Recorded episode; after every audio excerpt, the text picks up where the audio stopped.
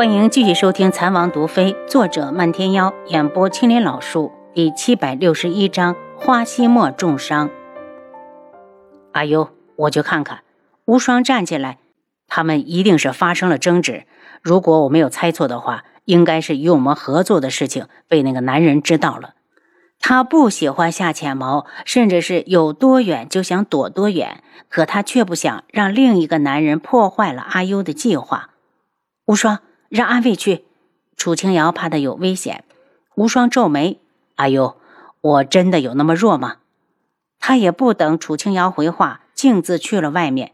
七杀道：“王妃，让二位跟着吧。”“嗯，盯着点一有消息马上回来禀报。”红檀从外面进来。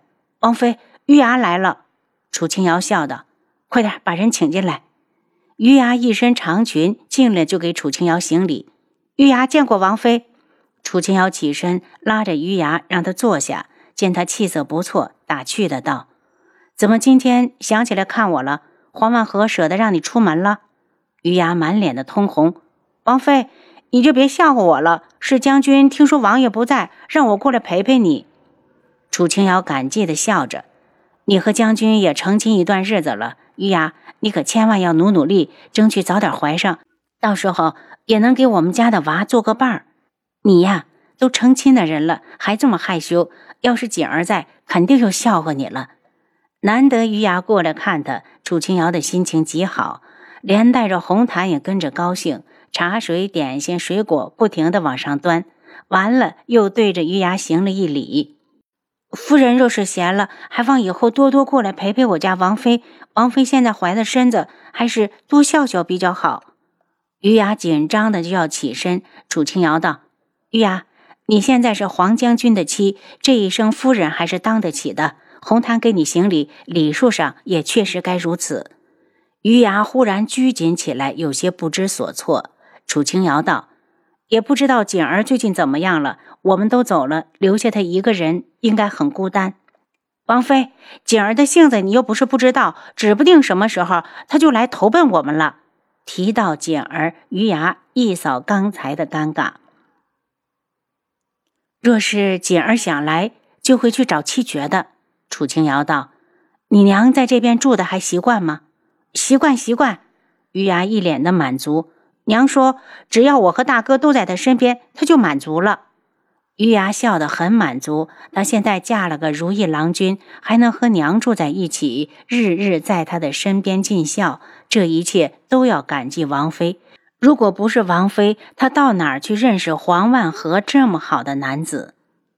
玉牙，锦儿要是知道你这么幸福，肯定替你开心。楚清瑶用牙签插了块水果，递给于牙。于牙看着牙签，好奇的道：“王妃，这是什么？牙签儿可以用来剔牙，还可以用来扎水果吃。”楚清瑶扎了一块，吃到嘴里，给他做示范。牙签儿是他让暗卫们找到竹子，没事的时候用剑削的，削一次能够给他用好几年了。于牙吃了一块，觉得牙签儿太好用了，不停的称赞。等你回去。我让红檀给你拿几盒。余牙笑着道谢，留下来陪楚清瑶用过饭才走。大概八九天后，轩辕志带着荣秋雅回来了，同时还有重伤的花希墨。花希墨伤得很重，要不是轩辕志身上带着救命的良药，估计人已经死了。两人一进府，轩辕志就去见师傅，荣秋雅直接来找楚清瑶：“师嫂，你一定要救救希墨。”荣清雅一看到楚清瑶就扑过来，好像在红毯机敏，直接把她拦住。曲雅小姐，你先别激动，王妃现在可禁不住你这一扑。荣清雅眸中含泪，隔着红毯就要给楚清瑶下跪。师嫂，都是因为我，西莫才变成了这样，我求求你救救他。秋雅，我先去看看西莫，你放心吧，我会尽全力的去救他。楚清瑶眉间染上忧色，顾不得多想，抬脚就往外走。轩辕志正好从外面进来，让红檀把荣秋雅扶到座位上。阿楚，我回来了，走得太匆忙，都没来得及跟你说一声。轩辕志一脸的疲倦，眼中满是歉意。救人要紧，你我之间用不着说这个。楚清瑶道：“我先去看看西莫。”轩辕志要陪楚清瑶过去，却被荣秋雅叫住：“师兄，我又让大伯伯担心了，可我不敢去见他，我怕我控制不住自己的情绪。”秋雅，我没告诉他花西莫重伤之事，只说把你平安的找回来了。等你情绪稳定稳定，再过去见他。荣秋雅点了点头：“我去看看西莫。”路上，轩辕志叫过来一名丫鬟，让他扶着点荣秋雅，自己大步的追上楚清瑶。阿楚，我已经叫人去叫环影了，你担心也没有用。花西莫这样子已经好几天了，他是怎么受的伤？楚清瑶道：“到底是谁劫走了荣秋雅师妹？”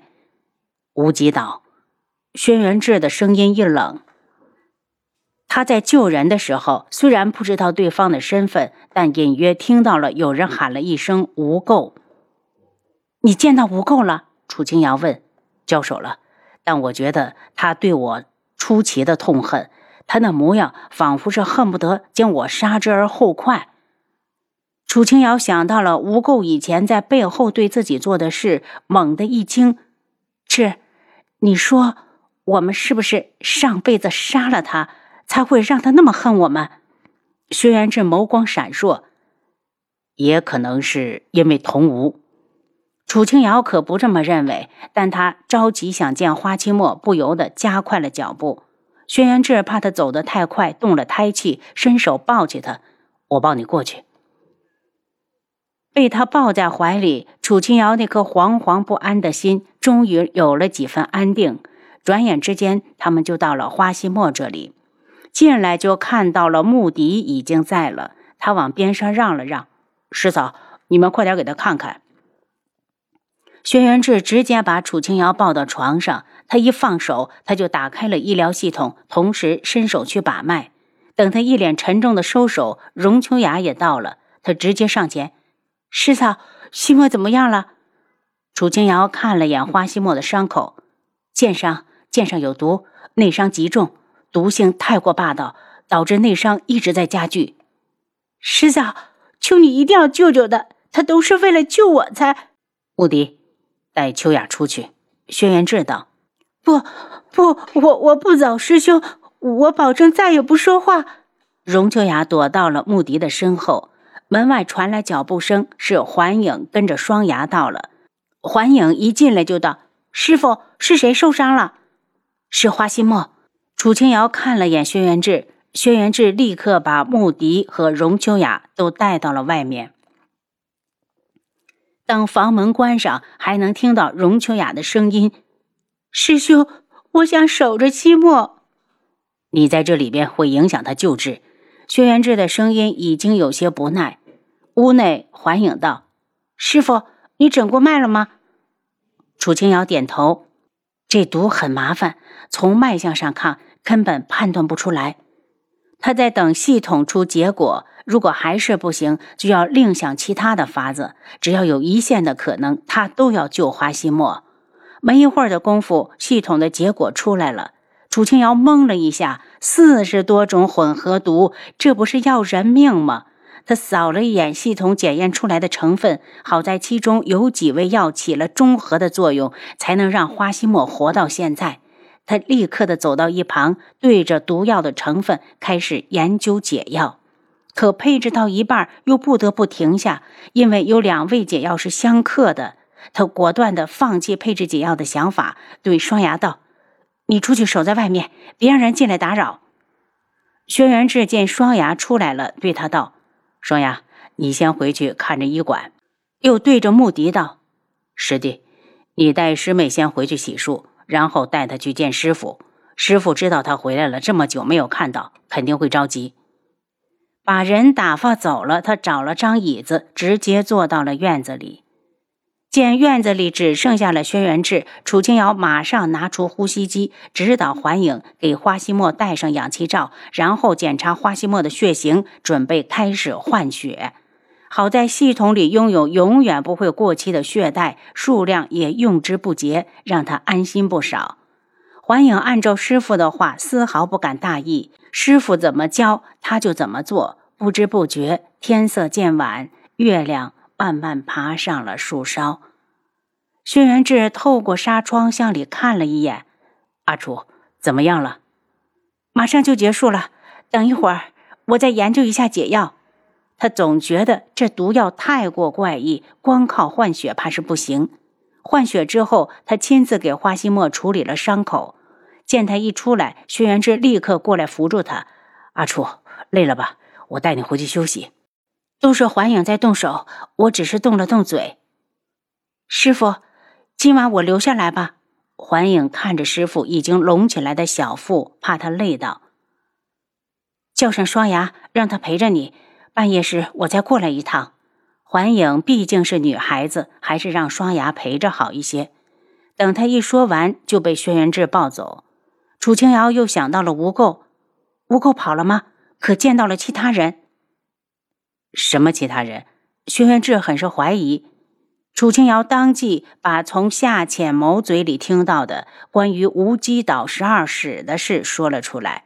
轩辕志听完，不由得皱起了眉头。十二使是十二个人吗？这样说来，吴垢是老大。